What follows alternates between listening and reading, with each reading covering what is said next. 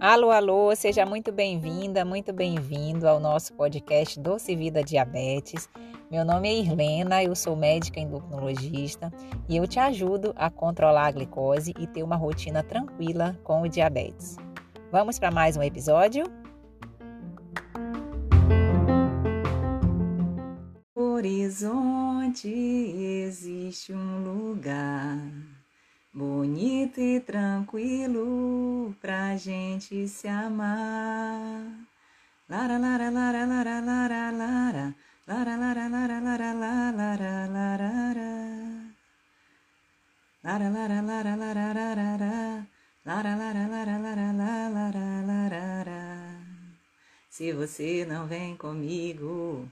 Vem comigo, vamos lá? Vamos lá para mais uma live da nossa Quinta do Diabetes. Vamos lá, mais um encontro aqui ao vivo com você. Um encontro onde a gente consegue tirar dúvidas, conversar, é, a gente consegue estar junto, né? Toda quinta-feira, às 8 horas da manhã. Nós estamos juntos aqui nesse nosso canal de comunicação, de bate-papo, de, de, de, de, de acolhimento, né? De acolhimento, porque isso que a gente deseja para você que é portador do diabetes, para você que está enfrentando aí desafios na sua vida, tá? Para você que está junto, tá junto nesse processo de melhora da sua saúde, de melhora da sua qualidade de vida, tá? Então, bom dia, bom dia a todos. Meu nome é Irlena, eu sou médica endocrinologista, tá? E eu te ajudo, eu te ajudo a alcançar a cura pelo controle e viver uma rotina sem restrições, uma rotina tranquila com o diabetes. Antes de mais nada, essa live nós vamos fazer de tirar dúvidas, de perguntas e respostas. Nós recebemos várias perguntas na caixinha e vai ser bem legal responder cada uma delas, viu? Antes de mais nada, eu gostaria de agradecer, tá? Agradecer porque nessa última semana eu aqui nessa interação com você nas redes, nas redes sociais, é, eu postei que eu estou vivendo um momento de desafios aqui na minha vida em relação à minha saúde, né, em relação ao controle da doença crônica que eu também tenho e trabalho em cima disso dentro dos pilares da boa saúde. E eu recebi um carinho muito grande, muito grande de vocês aqui na internet, tá?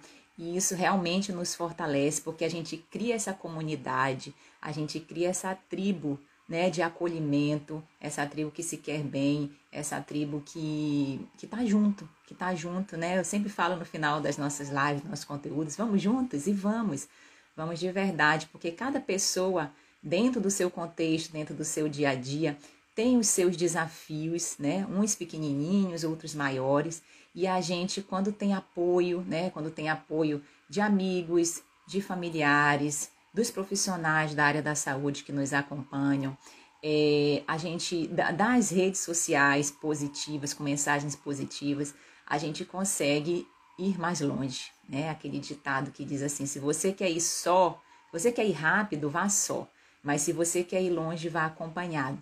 Então, assim, muito obrigada, viu? Muito obrigada a todas as manifestações de carinho que eu recebi e venho recebendo através das redes sociais. Isso realmente me torna mais forte, né, para estar tá aqui sempre distribuindo esse conteúdo, essa informação, essa educação em diabetes, que faz muita diferença na vida de cada um que recebe essa informação e não só recebe a informação, mas também coloca em prática, divulga e nos ajuda a distribuir esse conteúdo para que outras pessoas também possam ser beneficiadas com esse projeto, que é, é um projeto assim de formiguinha que a gente vai plantando uma sementinha a cada dia, mas que, que certeza, certamente essa árvore vai brotar e vai ser, vai florescer, já está florescendo, porque cada pessoa que me manda um comentário que diz que eu estou ajudando, isso realmente abastece, abastece o nosso carro, abastece a nossa gasolina do carro e a gente consegue aí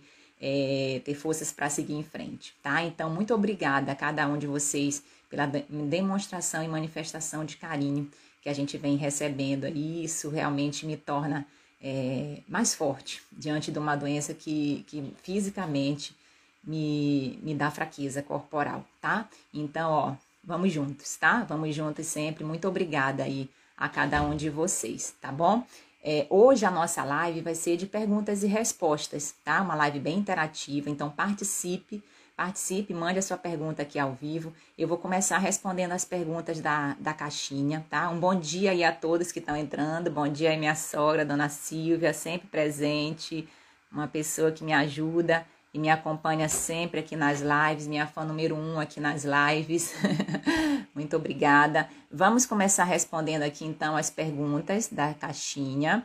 Eu vou começar aqui pela primeira que apareceu para mim. Opa, vamos lá, vamos lá. Atenção, vamos ver a primeira pergunta aqui, ó. Chá de pata de vaca realmente ajuda a controlar o diabetes? Então lá vem a polêmica do chá, né? A gente de vez em quando até posta alguns memes em relação a isso, tá? É, memes são algumas brincadeiras, né, que a gente posta no sentido de chamar atenção mesmo para um assunto importante, tá? E o que que ocorre? É, normalmente eu não proíbo os meus pacientes que eu acompanho é, de usar algum tipo de chá, porque eu entendo que o chá ele também é um autocuidado que você tem com você, onde você prepara, você pega aquela xícara bonita, viu? Pode pegar aquela xícara mais bonita que você tem em casa, não deixe para as vizinhas, não. Use a sua xícara, tá? É, e você toma um chá com calma, muitas vezes sentado, lendo algum livro, tá? E tudo isso faz parte de um autocuidado que ajuda no gerenciamento de emoções também. Só que quando a gente fala em relação ao controle do diabetes, a cura do diabetes, né? Precisamos ter muito cuidado em relação a essa grande propaganda que existe na internet em relação a chás milagrosos que vão te trazer esse benefício a mais, tá ok? Por quê? Não existe, porque não existem estudos comprovando que chá XYZ da pata da vaca, da insulina, é, do, São, do melão de São Caetano, o que mais? São tantos chá, chá de bordo, chá de canela, sei lá. Não existe ainda estudos bem estabelecidos e bem comprovados que algum tipo de chá possa ajudar e muito menos, tá, curar o diabetes. É muito importante a gente ter atenção nisso, porque há essa distribuição, há essa divulgação muito ampla na internet por parte às vezes de pessoas que querem é ganhar o seu dinheiro, né, ganhar a sua esperança, ganhar a sua confiança, tá? Mas que não tem comprovação científica.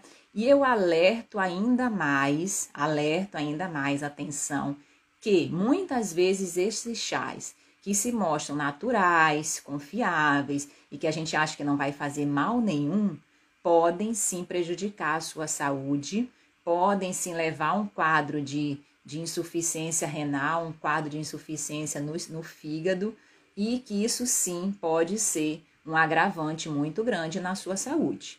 Então, não existe chá que cure, que ajude no sentido de curar o controle do diabetes. Ai, doutor, então não pode usar? Pode, pode, desde que você converse com o seu profissional, da saúde que lhe acompanhe, fale qual é o chá, qual é a dose que você está usando, a quantidade, porque isso também não tem, tá? Por exemplo, o chá de canela, a canela é uma é uma especiaria, né, que se mostra em alguns estudos não muito bem controlados, mas que se mostra que ela pode ter um benefício sim em relação ao controle da glicose. Mas, diante disso, a gente não sabe ainda qual é a dose, quantas vezes por dia, ou por semana, ou por mês, sei lá, pode se usar. Então, assim, esse cuidado a gente precisa ter. E quanto mais natural for o chá, independente de qual você consome para qual benefício você queira, mas quanto mais natural for o chá, melhor para a sua saúde.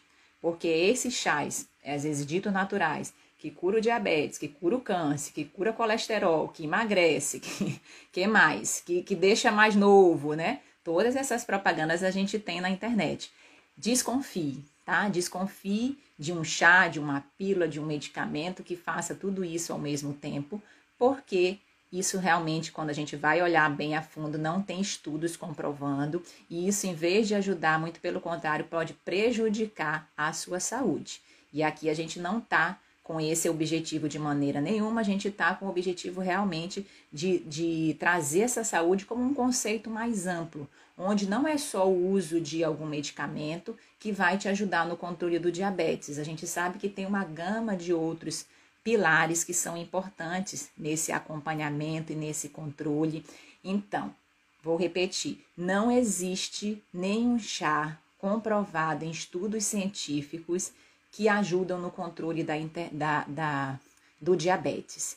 E se você encontrar alguma propaganda relacionada a isso na internet, que cura não só o diabetes, mas outras doenças crônicas, outras doenças é, malignas, você não use, tá? Não gaste seu dinheiro com isso.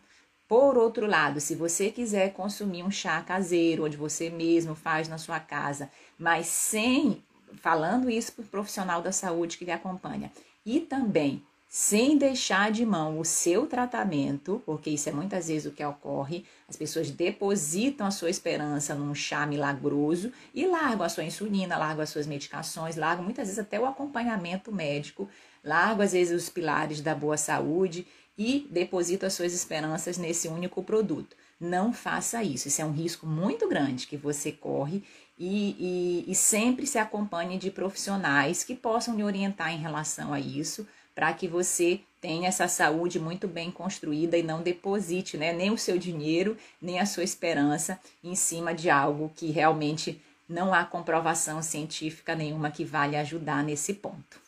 Combinado, tá? Então, é, não tem chá, tá? Não tem nenhum chá que comprove a cura do diabetes. Se você ouvir isso, saia correndo. E o chá da pata da vaca é um desses, né, que promete, né, essa melhora. Isso já é muito antigo, esse chá, desde a época que eu era estudante, e já tem algum tempinho já, estudante de medicina, é, que a gente já ouve, ouve, já ouve, né, que o chá da pata da vaca é muito bom e tudo, e realmente não tem nenhuma comprovação nesse sentido, tá? A Silvânia aqui, bom dia, Silvânia, tá perguntando, tenho dúvidas sobre o açúcar mascavo. O açúcar mascavo, bom dia Silvânia, viu? O açúcar mascavo é um dos açúcares, né? Que, que são açúcares mais, vamos dizer, menos processados, tá? Hoje, quando a gente fala em alimentos, em alimentos, por exemplo, com adição de açúcar, é essa adição de açúcar que prejudica muitas vezes a nossa alimentação. Eu participei recente do Congresso Brasileiro de Obesidade, onde foi falado muito sobre essa relação que a gente sabe que ela é íntima entre obesidade e diabetes. Não só a obesidade levando ao diabetes tipo 2, que hoje é um dos principais fatores, mas até mesmo no diabetes tipo 1, que classicamente é um diabetes que aparece em pessoas com um peso normal. Hoje a gente já vê a relação de sobrepeso e obesidade também nos portadores de diabetes tipo 1. E lá foi muito falado sobre, tiveram várias mesas da questão alimentar, né? E uma das mesas foi em relação à questão de açúcares, de adição de açúcar, tá? Todo açúcar, o açúcar ele é açúcar, independente se ele é o mascavo, se ele é o refinado, se ele é o demerara, é, se ele é o cristal, tá? Se ele é o de, o de confeiteiro, todo açúcar ele é açúcar. Então, quanto menos você fizer a adição de açúcar na sua rotina, melhor. O açúcar mascavo, por ser um açúcar menos processado, ele preserva um pouco mais os nutrientes vindo da cana de açúcar, que é onde a gente origina, que é onde a gente tira o açúcar da natureza. Né? Mas também é açúcar, também tem calorias, também ele absorve muito rápido dentro do organismo. Então, quanto menos adição de açúcar você fizer no, no seu dia a dia, quanto menos bebidas açucaradas, que a gente acha que às vezes não não fazem mal à saúde. Isso é melhor para o seu organismo, tá? Foi até falado, muito bem falado numa mesa lá, sobre o açúcar da, da fruta, a frutose, né? Que é sempre uma dúvida que a gente responde também nas redes sociais. Ah, doutora, a frutose, que é o açúcar da fruta, é, prejudica o nosso organismo? E foi muito bem dito que não, tá? Não. É um açúcar natural, não é esse tipo de açúcar que prejudica o organismo. Obviamente, depende da quantidade que se usa, que se consome. Tanto é que quando você consome o açúcar da fruta e consome o suco dessa fruta, a diferença, principalmente por conta dessa concentração maior do açúcar natural, que é a frutose. Um exemplo, se você consome uma laranja, mastigando, chupando a laranja, aproveitando o bagaço que ela tem, as fibras que acompanham as vitaminas associadas, é muito melhor do que você consumir o suco da laranja.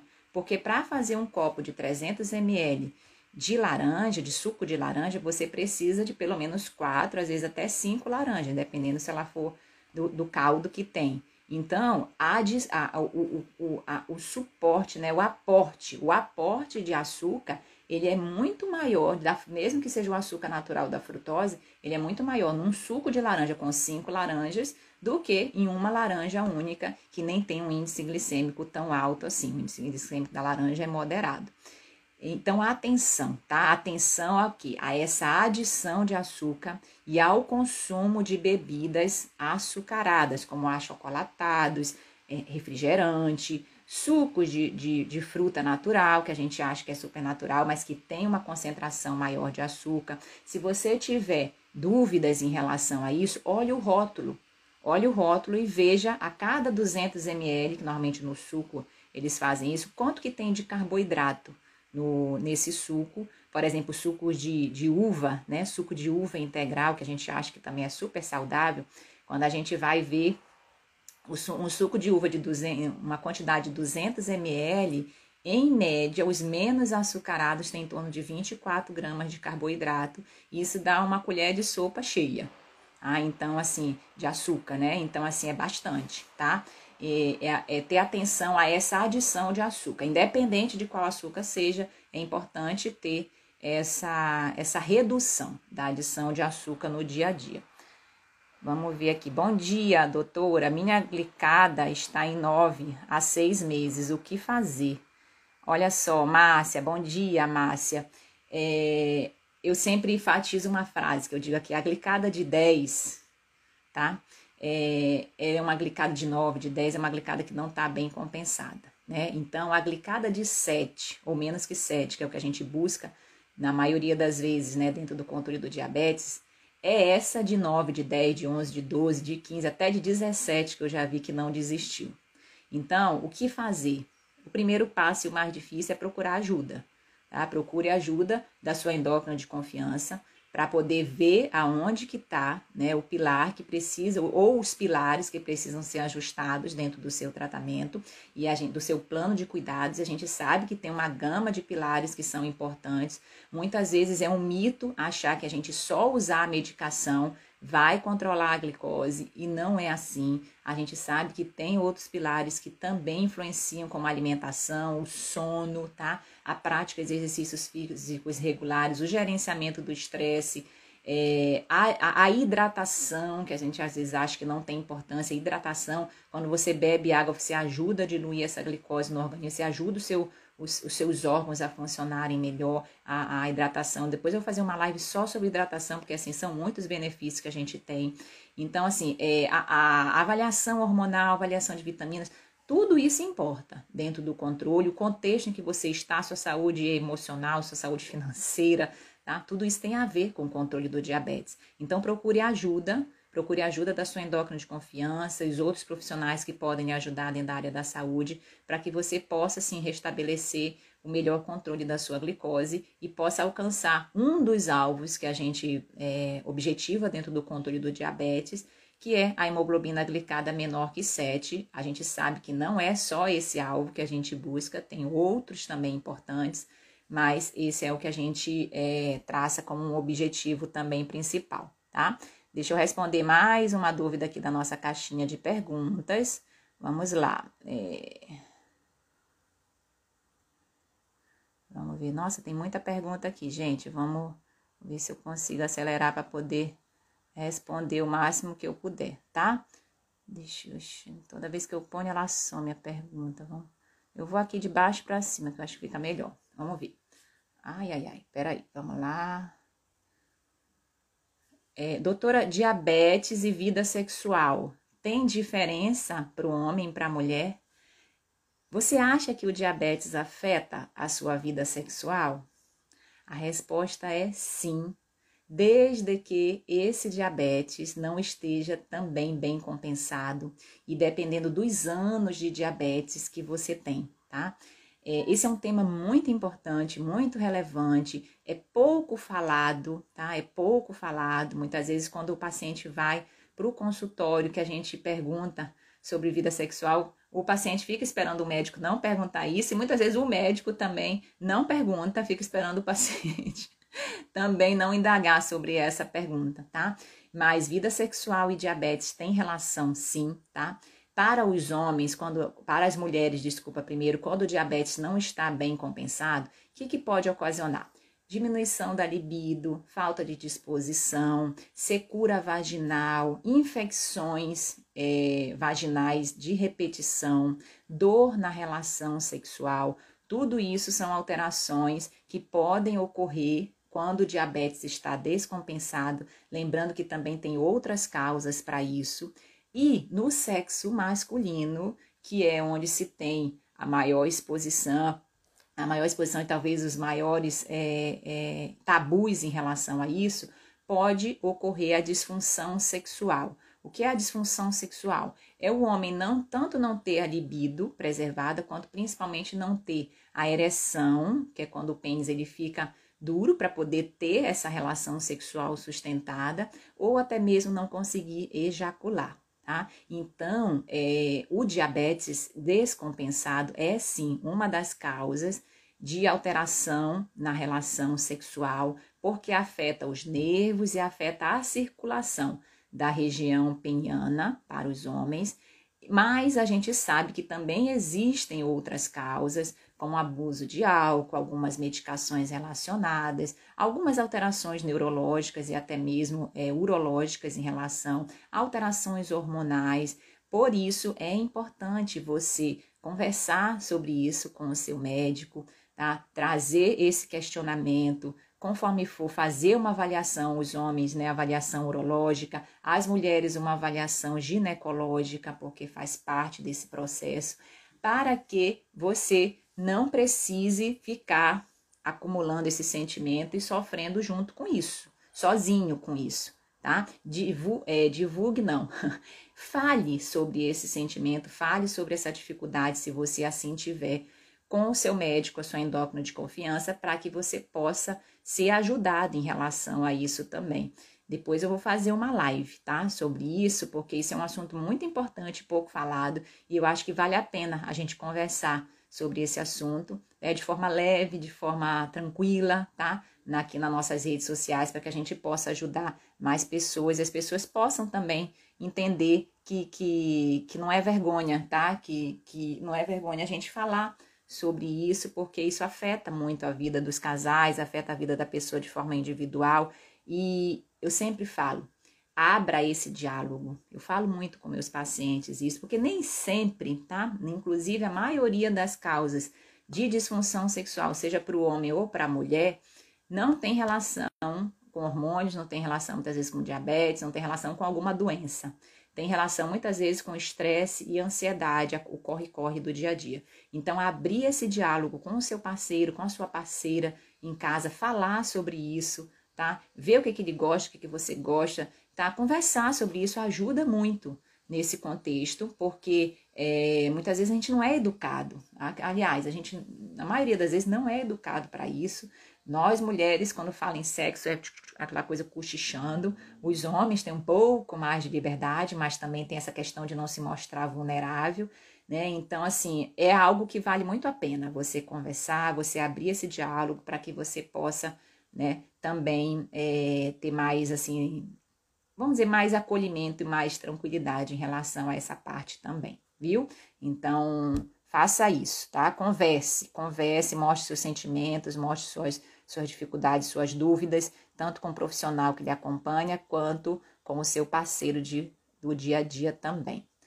Vamos ver aqui responder outras perguntas. Nossa, são muitas perguntas. Vamos ver. Deixa eu ver para não passar nenhuma aqui. Essa aqui eu já respondi. Bom dia, sou pré-diabética, a Rutileia. Bom dia, Rutileia. Sou pré-diabética. Posso colocar no omelete aveia e polvilho, duas colheres de sopa?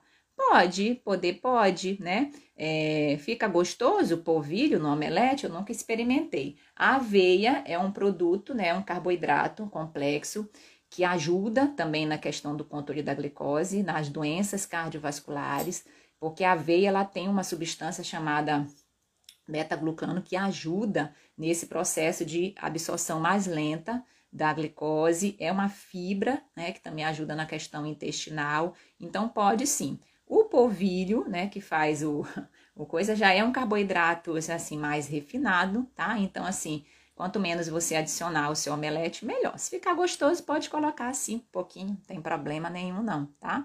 Então, pode ser usado é, na rotina. Vamos ver aqui mais alguma pergunta. Doutora, para mulher, pode tomar anticoncepcional ou é melhor outro método anticoncepcional? Bom, os anticoncepcionais, eles são medicações, né, que hoje, apesar de, de ter também uma corrente na medicina criminalizando os anticoncepcionais, eles são medicações ultra importantes é, dentro do, da, da medicina, tá? Porque nos ajudam realmente a ter até essa liberdade feminina, tá ok? E, e assim, o uso do anticoncepcional, a gente tem muitos tipos de anticoncepcionais, tem os orais e tem os não orais, e isso deve ser definido em consulta médica, porque assim tem muitas opções no mercado, tá? Tem opções com mais hormônio, com menos hormônio, tem opções não hormonais, inclusive, mas é, inclusive quando você está com diabetes descompensado, que você não planeja, não quer engravidar nesse momento, é super importante definir sim um método anticoncepcional para que você possa se programar melhor, você possa ter um controle melhor da sua glicose e não e evitar sustos aí antes da hora, tá? Até mesmo porque isso faz parte também, tá? Isso faz parte da educação em diabetes, você se programar para gestar. A pessoa, a mulher que tem diabetes, ela pode ter filhos? Pode e deve, se assim ela quiser. Né? É, é, não é proibido não é não é um, um mito que às vezes achar que a pessoa, inclusive é uma dor muito grande das mulheres achar que não vão poder engravidar, vão sim, mas a gente sabe que quanto melhor o controle você fizer nesse pré-gestação, menores são os riscos, sim, de ocorrer algum problema tanto para você quanto para o bebê durante a gestação, tá? Então é muito importante você se programar para isso e o uso dos anticoncepcionais eles ajudam nesse momento para que você não tenha sustos aí pelo meio do caminho, tá? Bom dia. É, diabetes altera o fluxo menstrual na pré-menopausa? o diabetes é uma doença quando descompensada, é uma, é uma condição pró-inflamatória, né? Uma condição que causa uma inflamação dentro do organismo como um todo, tá? Existe esse fluxo, essa alteração do fluxo pré-menstrual, normalmente ela é pré-menopausa, desculpa, a Marili perguntou, faz parte muitas vezes do processo natural quando a mulher está entrando, faz parte do climatério, né? Que é quando a mulher ela entra nesse período de, de diminuição do fluxo, às vezes o fluxo fica irregular até entrar na menopausa. O que, que é a menopausa? É quando a mulher fica um ano sem menstruar. Aí a gente considera que entrou na menopausa. Mas até ficar esse um ano sem menstruar, é natural que o fluxo ele vá reduzindo. Ele vem um mês, às vezes fica três meses sem vir, depois vem de novo, até que cesse por completo. Tá? Então, o diabetes pode influenciar sim, se tiver descompensado por conta dessa pró-inflamação, que às vezes afeta a questão hormonal, mas é muito, é, é, entendo que é muito mais é, comum e até fisiológico ocorrer essa alteração do fluxo menstrual por conta do próprio período de pré-menopausa que está ocorrendo e o organismo ele vai se preparando, vamos colocar assim, vai até nos avisando que é um quando a mulher que tem útero, a gente tem esse marco, né, da menopausa, desse processo aí de parada da menstruação, tá bom? Deixa eu ver aqui outra pergunta da caixinha. Doutora, quem toma corticoide pode passar a ter, a ser diabético, né? A ter o diabetes? A resposta é sim. Tá? O uso de corticoides é uma das medicações que influenciam, talvez seja a que mais influencia na, no controle do diabetes. Por quê? porque esse corticoide ele dificulta a ação da insulina, ele aumenta a resistência insulínica, ele aumenta a produção de glicose pelo fígado, né? Então, dificulta a produção de glicose pelo pâncreas, de, de, insulina pelo pâncreas. Então, é uma das medicações, talvez seja é, é a principal medicação que afeta o controle do diabetes. Obviamente, quanto mais altas doses de corticoide, quanto mais tempo você usar o corticoide, dependendo dos outros fatores também de peso, né, desse contexto todo, alimentação, exercício, esse contexto todo que envolve o aparecimento do diabetes tipo 2, você tem uma maior chance de vir a alterar a glicose, tá? Então, se você, como eu, né, nesse momento, está precisando usar o corticoide, o que, que é importante? A gente prevenir, prevenir com os, os demais outros pilares ajustar a alimentação, controlar o peso, procurar fazer exercícios regulares, gerenciar as emoções, é, dormir, preservar o seu sono à noite, tá? É, então você consegue dessa outra, desse, com esses outros pilares, diminuir a chance desse corticoide vir alterar a sua glicose. Mas se você tem todo esse contexto com história familiar e está usando corticoide,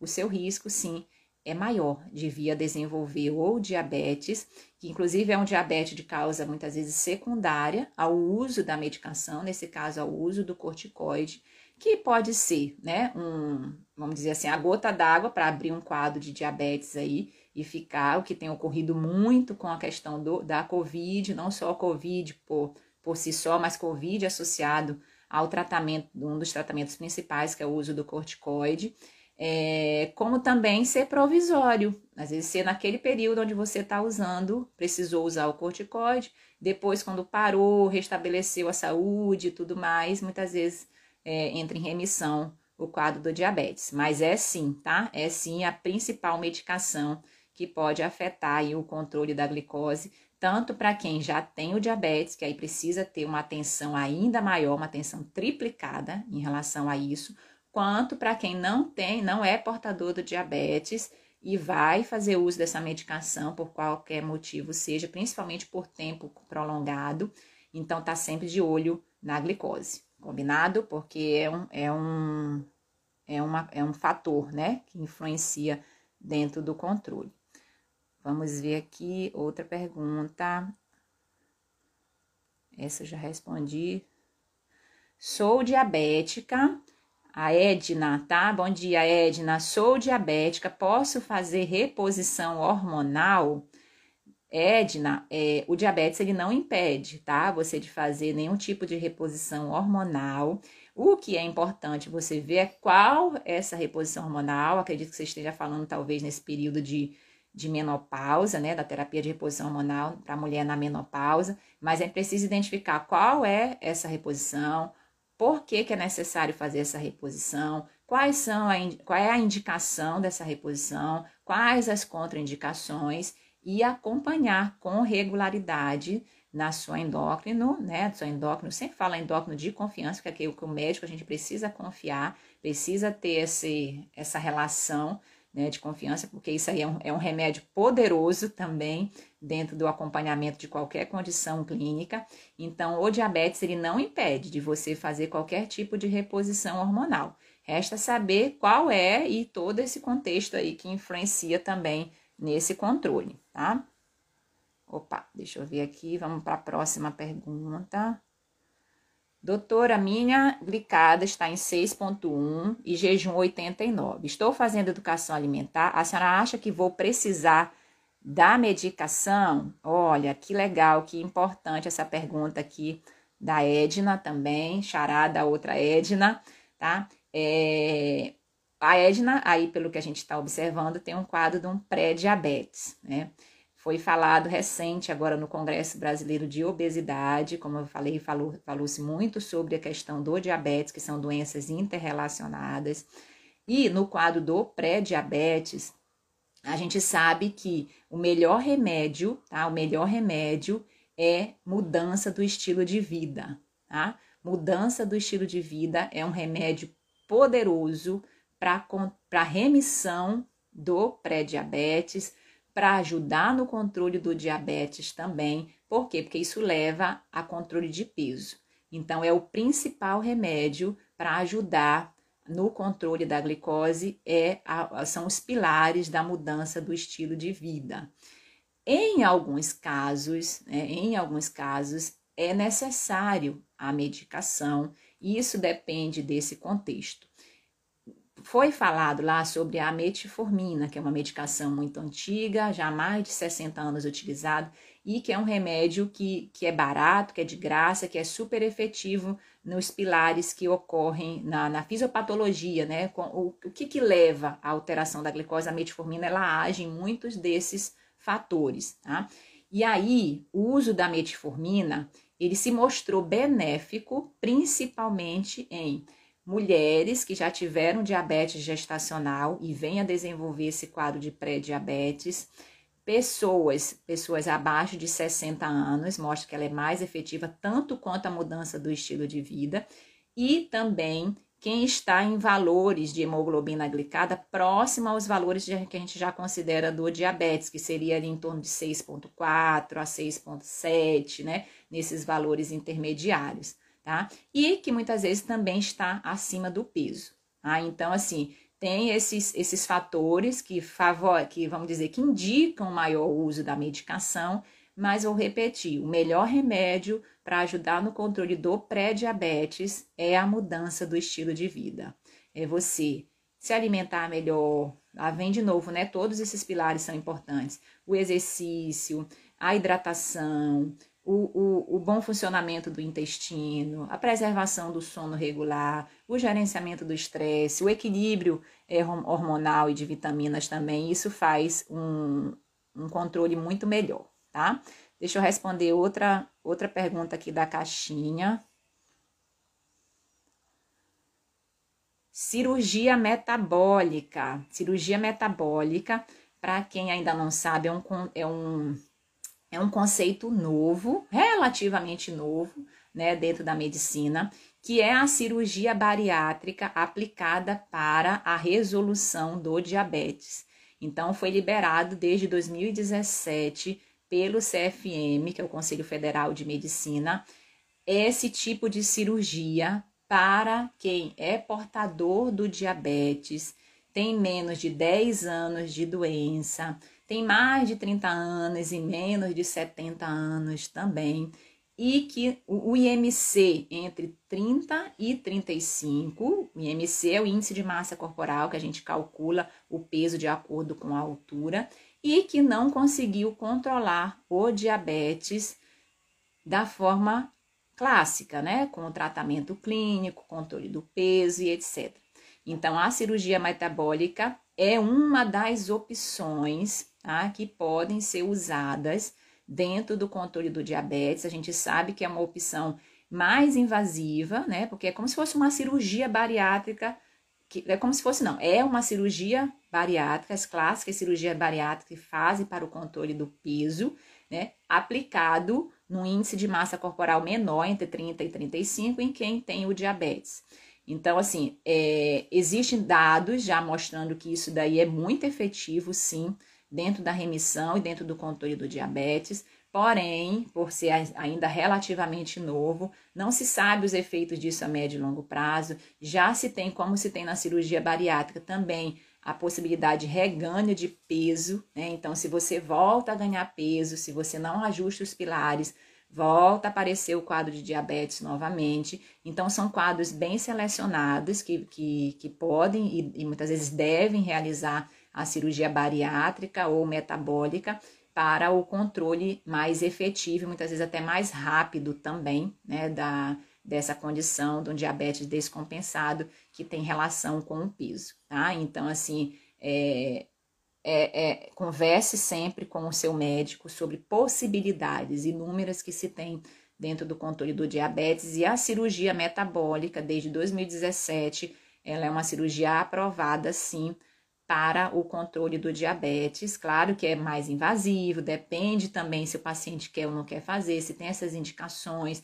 Tudo isso precisa ser feito um preparo, porque não é milagrosa, né? Não existe milagre, tá? Viu? Você que está me escutando aí, seja, a gente fala muito disso. Não existe milagre. Existe, existe opções terapêuticas efetivas, sim, hoje dentro do controle do diabetes, mas que depende também de toda uma abordagem de contexto desses pilares, porque a cirurgia, se ela vier a fazer você emagrecer, que muitas vezes é o que ocorre nos primeiros seis meses, um ano, dois de procedimento cirúrgico, é onde tem mais a perda de peso acentuada. Se você não estabelecer a sua rotina melhor, os seus pilares, você tende a ganhar peso novamente. E muitas vezes isso causa um quadro de frustração muito grande né? E pode vir a desencadear distúrbios alimentares também, e que para que isso é, minimize ou ocorra da, na, na menor quantidade possível, é fundamental fazer um pré-operatório bem, bem, bem conversado, bem analisado, a cirurgia e o pós-operatório também, continuar acompanhando com os profissionais da área da saúde, porque é super comum, tá? O paciente operar, foi, perdeu aquele peso, fez aquele acompanhamento ali nos primeiros seis meses, um ano, perdeu o peso ó, some. Some, aí depois volta na endócrino com, com dificuldade de vitaminas, com reganho de peso, com essas alterações emocionais e aí é, com um quadro mais florido que poderia ter sido prevenido também se, se tivesse continuado acompanhando, tá bom? Deixa eu ver aqui, vamos ver outra perguntinha que já foi. O que seria bom para desinflamar o organismo? A Silvânia está perguntando. Olha só, um detox, né? O que, que é bom para desintoxicar o organismo? Os pilares da boa saúde: exercício, alimentação saudável, sono regular, hidratação, evitar cigarro, tá? Diminuir ou evitar ao máximo o consumo de bebidas alcoólicas e bebidas açucaradas também, ter bons relacionamentos, ter bons relacionamentos, cuidar da sua saúde emocional, cuidar da sua saúde espiritual. Tudo isso, tudo isso e muito mais, hidratação, o intestino regulado, tudo isso e muito mais é importante dentro desse detox que a gente pode e deve fazer para o nosso organismo e muitas vezes não é quando a gente já está com o problema instalado. Não, o melhor é quando a gente consegue fazer antes da instalação de qualquer doença crônica ou não que venha a ocorrer, esses pilares da medicina do estilo de vida, da boa saúde, é o que mais influencia, tá? Muitas vezes a gente acha que é um remédio XYZ que a gente vai comprar na farmácia. A química, muitas vezes, ela também ajuda, claro, que é um dos pilares que a gente trabalha dentro do controle do diabetes, mas não é um pilar isolado. Muitas vezes, quando você consegue estabelecer essa, essas boas práticas no seu dia a dia, e a gente sabe que é um desafio, sim, que não é fácil, que precisa de acompanhamento, precisa de motivação, precisa de persistência e muitas vezes paciência também, os dois P's universais, paciência e persistência, mas que é, é, o que mais tira essa inflamação do seu organismo, inflamação aqui nos pensamentos, inflamação na parte de saúde física, e que lhe possibilita se é, não usar medicamentos ou usar poucos remédios dentro do controle do seu diabetes. Tá? Então, esse é o grande detox do organismo. Você procurar ajuda e estabelecer melhor esses pilares da boa saúde. Vamos ver o que mais. Deixa eu ver aqui uma da caixinha de perguntas, para a gente não ficar sem responder. Sei porque sempre sai, mas vamos lá. Quantas vezes e quais circunstâncias precisa examinar a minha glicose?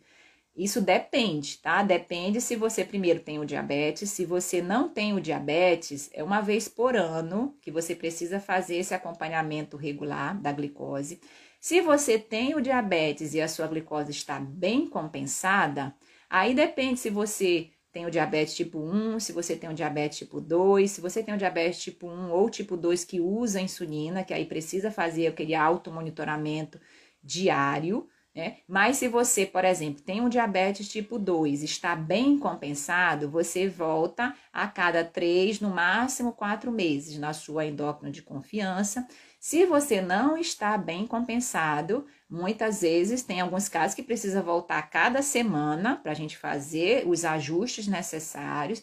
Tem alguns outros casos que volta a cada mês, a cada dois meses. Então, isso realmente depende de alguns fatores. Primeiro, qual tipo de, de diabetes que você tem, a sua idade também importa, outros, outras doenças relacionadas qual o tratamento que você está usando medicamentoso para isso e se você está com a glicose é, no alvo, tá? Porque isso vai ser conversado e discutido com a sua endócrina de confiança para que você possa estabelecer o, o, melhor controle o quanto antes. Quanto antes a gente controla o diabetes, menor a chance de complicações relacionadas, viu? Então, muito boa essa pergunta também. Deixa eu ver mais uma aqui da caixinha de perguntas. Dieta, vamos. Olá, dieta cetogênica é indicada para diabéticos, tá? A dieta cetogênica é uma das estratégias alimentares que se usa hoje dentro do controle da glicose, dentro do controle do peso, tá? E muitas ela foi utilizada lá atrás, já tem muitos anos, né, dentro do controle de e até de prevenção de câncer e etc, tá? É, a dieta cetogênica, o que que, que que acontece? Ela é uma dieta muito restrita em carboidratos. Ela é, ela é definida como um consumo menor que 50 gramas de carboidrato ao dia, tá? Então, assim, é uma restrição muito grande e, como qualquer dieta restritiva, o, a, a principal questão é: você vai fazer? Ok, mas você vai conseguir manter essa alimentação a médio e longo prazo? Esse é o principal desafio das dietas restritivas, e quando a gente fala em dieta cetogênica, a gente tem que levar em consideração também não só a quantidade de carboidrato que você reduz na dieta, mas também quais são as proteínas, quais são as gorduras que você vai lançar a mão para isso, porque às vezes também tem esse, muito esse mito. Ah, cortei o carboidrato, mas eu posso comer industrializados, eu posso comer bacon, eu posso comer gordura de qualquer tipo, e isso daí prejudica a sua saúde por outro lado também. Tá? Então, mais uma vez, no Congresso Brasileiro recente de Obesidade, foi falado sobre dieta cetogênica e lá foi bem dito que as nutricionistas não indicam, os endócrinos não indicam a dieta cetogênica é, como uma estratégia temporária de dar um chacoalhão aí no, no metabolismo, pode ser, tá? Se você se bem, bem adaptar a ela. Mas não é uma dieta para médio e longo prazo, viu? Porque diminui também muito a questão de, de vitaminas dentro do organismo, como principais efeitos colaterais da dor de cabeça, da cansaço, da indisposição. Então, tudo isso influencia dentro dessa, dessa persistência né, que a gente precisa ter em relação aos cuidados da boa saúde. Então, a melhor dieta qual é? Aquela que você consegue fazer, obviamente adaptando uma alimentação mais saudável para o seu dia a dia, fazendo o 80-20 da alimentação, que é 80% dos alimentos mais saudáveis, mais naturais para a sua rotina, e os 20%, 10 a 20% daquela comida mais afetiva, aquela comida que te lembra a infância, que às vezes nem é tão saudável assim, mas que te traz saúde pelo prazer de comer. Porque afinal de contas, o prazer de comer ele também é saudável. Então, a melhor dieta é aquela que você consegue fazer e manter, tá? Isso para a sua rotina, para o seu dia a dia e para todos, independente se você tem o diabetes ou não, tá bom? Vamos ver mais uma dúvida aqui. Bom dia, mudei minha forma de alimentar. Parabéns aí para Luciana. A Edna, muito obrigada. Gratidão, doutora, seu trabalho é incrível. Parabéns. Obrigada, Eduardo. Muito obrigada aí. Olha só, doutor Alex Bruno, meu esposo, está perguntando, está perguntando aqui, um paciente meu está com anemia e falou que não come beterraba por causa da diabetes. E aí, doutora, o que podemos orientar? Isso é um mito, tá? É um mito na alimentação da pessoa portadora de diabetes achar que essas leguminosas é, adocicadas, como é o caso da beterraba, da cenoura, que é proibido para quem usa para quem tem diabetes. Não é, tá? não é. Esse sabor adocicado não quer dizer que tenha mais açúcar no, no, na leguminosa. E esses alimentos, né, classicamente que estão, que nascem abaixo da terra, debaixo da terra, que muitas vezes tem esse mito relacionado que o diabético não pode comer é, beterraba, não pode comer cenoura, não pode comer batata doce, não pode comer inhame, são alimentos naturais, são alimentos que contêm o açúcar natural do alimento, que contém fibras também. Então, não só podem, como devem sim ser encaixados dentro de um, de um, de um plano de reeducação alimentar para você que é portador do diabetes. Inclui muitas vitaminas, muitos sais minerais importantes para a saúde, tá? E dá aquela cor, dá aquele colorido no prato que você precisa ter no seu dia a dia. Eu sempre posto aqui nas redes sociais exemplos dos meus pratos aqui no dia a dia, porque realmente no dia a dia, né, dentro dos 80%, a gente precisa ter alimentos mais naturais, se puder, verduras e legumes hoje ser é, a origem também, né, se a gente puder consumir alimentos orgânicos, melhor ainda, tá, para você que pode. Então, assim, traga esses alimentos mais naturais para o seu prato.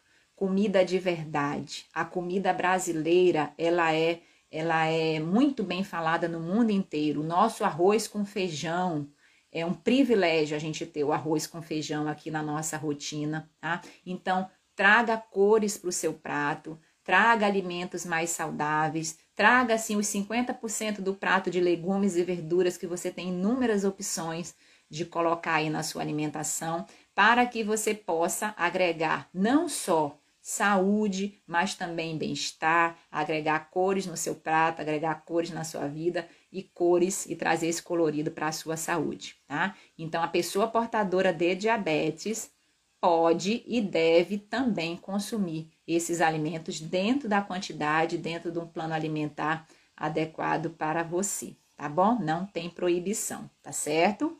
Vamos ver aqui que mais. Vamos ver aqui mais uma da caixinha de perguntas para ver se a gente responde todas. Minha filha, é, glicose de jejum há quase dois anos, é alta pela manhã em torno de 160. Sou diabética. Uai, cadê a pergunta? Deixa eu ver aqui se eu consigo ver. Ó, minha glicose em jejum há quase dois anos é alta pela manhã em torno de 160. Sou diabética tipo 2 a menopausa pode, acho que ela a pergunta era a menopausa pode influenciar né, no controle da glicose? Talvez seja essa a pergunta. E a resposta é sim. Né? O período de menopausa para nós mulheres é um período natural, é um período fisiológico, tá? Que ocorre dentro do organismo, mas a gente sabe que existe essa variação hormonal que pode se influenciar no controle do diabetes. E outra coisa importante que também ocorre na menopausa a gordura, ela vai muito sendo localizada em região abdominal, né? Então, assim, essa gordura localizada em região abdominal, ela é mais perigosa para se depositar nos órgãos, no fígado, no coração, no pâncreas, e, é, e causa essa maior resistência à ação da insulina. Então, isso pode ser, sim, um fator predisponente para descompensar o diabetes, para ter problemas cardiovasculares, tá? Por isso é tão importante a gente fazer controle de peso, fazer essa avaliação da reposição hormonal, que tem as suas indicações precisas, tem os seus riscos, tem os seus benefícios, e tudo isso deve ser muito bem conversado em consulta, também com a sua endócrina, com a sua ginecologista, que também pode fazer essa reposição hormonal, é, porque o, o, medicamento, a reposição hormonal, ela é muito benéfica, né? ela, tem, ela é cada vez mais segura, ser feita, mas a gente sabe, né, que como a gente está falando essa live todinha, não é só o remédio, não é só a reposição hormonal com o remédio que vai te ajudar. Tem todos os pilares da boa saúde que também entram como um alicerce importante para que a sua casinha não seja uma casinha de palha, não seja uma casinha de, de madeira, seja uma casinha construída com tijolos, né, com teto, com alicerce bem feito, a construção de tijolos e o, e o teto lá, que é a reposição hormonal, é apenas o teto, né, dessa casinha, para que ele seja bem estabelecido e não venha aí, ó, a desmoronar, tá? Então, é, esses cuidados com a boa saúde também é importante, tá certo? Deixa eu ver, acho que eu respondi também, tá acabando o nosso tempo aqui de live. Eu respondi todas, acho que foram todas as perguntas aqui da caixinha. Deixa eu ver se tem mais alguma aqui ao vivo. Lelena, obrigada aí, obrigada aí, viu, gente, pelos elogios. Minha glicose sobe muito como, quando como batata doce. A Eliane tá falando. Eliane, isso daí que, que, é importante, né? A batata doce, ela é um dos tubérculos, né, que a gente pode consumir, porque tem mais fibras, são, é mais natural, é, um, é dentro do grupo do carboidrato pode substituir o arroz, tá? Dentro desse grupo do carboidrato, o macarrão também. Só que você bem entende, a gente precisa entender que o principal especialista em nós somos nós mesmos. A gente precisa conhecer o nosso organismo. Então, você identificar também quais são os alimentos que mais alteram a sua glicose, que não necessariamente vai ser o mesmo alimento que altera a glicose do vizinho, ou do amigo, ou do familiar, isso é fundamental, tá? Isso é fundamental, inclusive te traz mais liberdade em relação a, a, aos alimentos, tá ok? E você pode gerenciar melhor. Uma maneira, uma estratégia de você fazer isso é você medir a sua glicose antes e duas horas depois do consumo de qualquer alimento para você ver qual é a variação. E às vezes não é uma medida só. É uma, são várias que você pode ir testando. A batata, por exemplo, se, se associar a batata doce com alguma proteína também, pode ser que absorva mais lento, essa glicose não dê um pico tão grande, tá? Há outros tipos de fibras, de sementes, de gorduras boas, tá? Tudo isso são estratégias de você consumir, sim, alimentos mais naturais, que são os alimentos que a gente deve tá, ter presente no nosso prato do dia a dia, tá? Sem ter, sem ter medo de comê-los. Não tenha medo de se alimentar. A alimentação equilibrada é um dos pilares fundamentais do controle do diabetes. Muitas vezes a gente pega paciente com medo de comer a comida, tá? Mas está lá consumindo alimento, produtos light, diet, industrializados, né? Aquelas gorduras e banha de porco e tudo mais, né? Então, assim, não tenha medo de comer, tá? Coma, se alimente, porque isso é o nosso combustível do carro, para que você possa estabelecer um melhor plano de cuidados também com a sua endócrina de confiança, viu? É, uma das alunas do nosso curso do diabetes tipo controlado, né, que a gente lança as turmas de vez em quando, é, ela, ela tinha essa questão, ela tinha medo de se alimentar, porque, ah, doutor, isso aqui não pode, isso aqui é proibido, isso aqui é isso, é aquilo, e dentro desse, desse pilar da alimentação que a gente fala também no curso, é, ela entendeu, entendeu que não existe alimento proibido, não existe alimento que engorda mais, que engorda menos, não existe, tá? Isso depende do seu organismo, depende da quantidade, da frequência, a maneira como você come esse alimento. Tudo isso influencia, como que é preparado esse alimento, tudo isso influencia dentro do contexto de uma alimentação melhor, de uma alimentação mais saudável, tá? Deixa eu ver se tem alguma outra pergunta, que o nosso tempo está quase acabando aqui e a gente precisa já dizer adeus. Foi muito boa essa live. Nossa, respondemos várias perguntas. Ui, a doutora tá até respirando fundo. Essa doutora é top. Obrigada aqui. Muito Deus abençoe a família.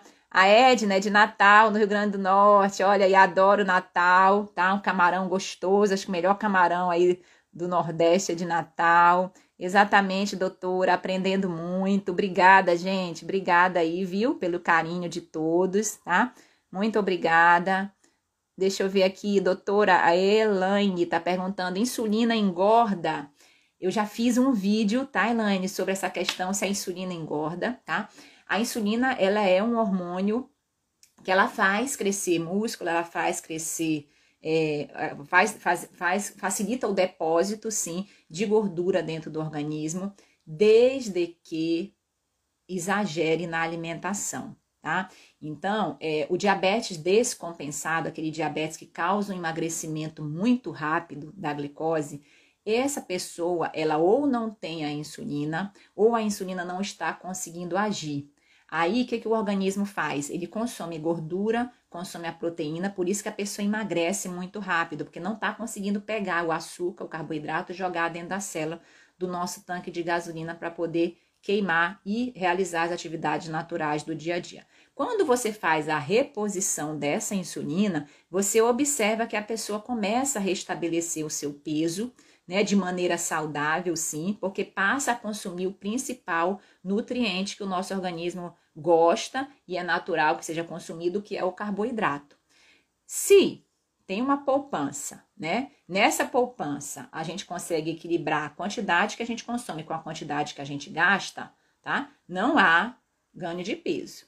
Só que se na poupança, né, na, na nossa poupança, se a gente consegue, se a gente passa a consumir mais e gastar menos, tá? O que, que a insulina faz? Ela pega esse gastar mais, joga dentro das células assim para fazer as atividades do dia a dia, mas ela vai acumulando. Ela vai pegando esse excesso aqui de carboidrato, excesso de calorias e vai levando a poupança, vai aumentando. Aí a poupança é na, no abdômen, porque muitas vezes essa gordura ela vai para essa região de abdômen, então acumula mais gordura e faz com que ganhe peso sim, desde que você esteja numa alimentação desequilibrada comendo mais, gastando menos e todo esse processo que a gente fala aqui dos pilares, né, da boa saúde.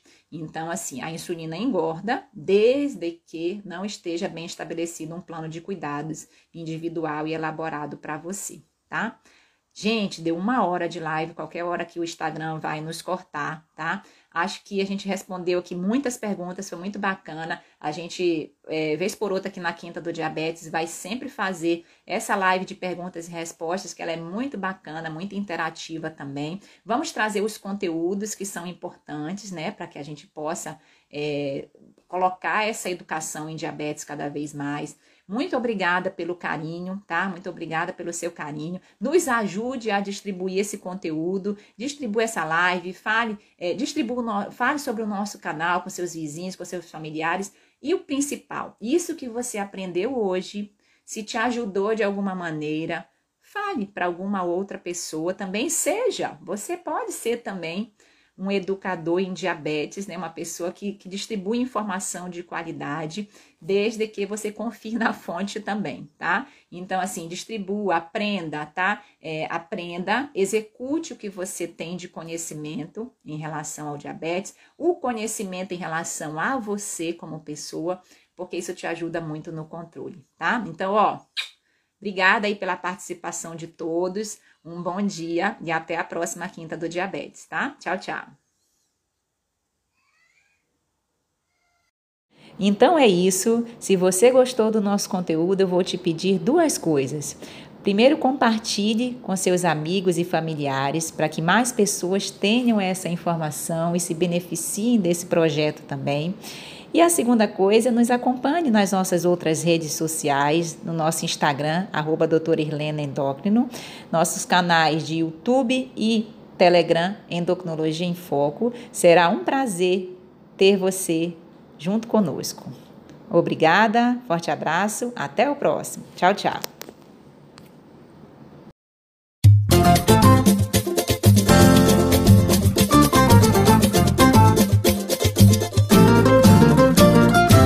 Quem cultiva a semente do amor, segue em frente, não se apavora. Se na vida encontrar sabor, vai saber esperar sua hora. Quem cultiva a semente do amor, segue em frente, não se apavora. Se na vida encontrar sabor, vai saber esperar sua hora.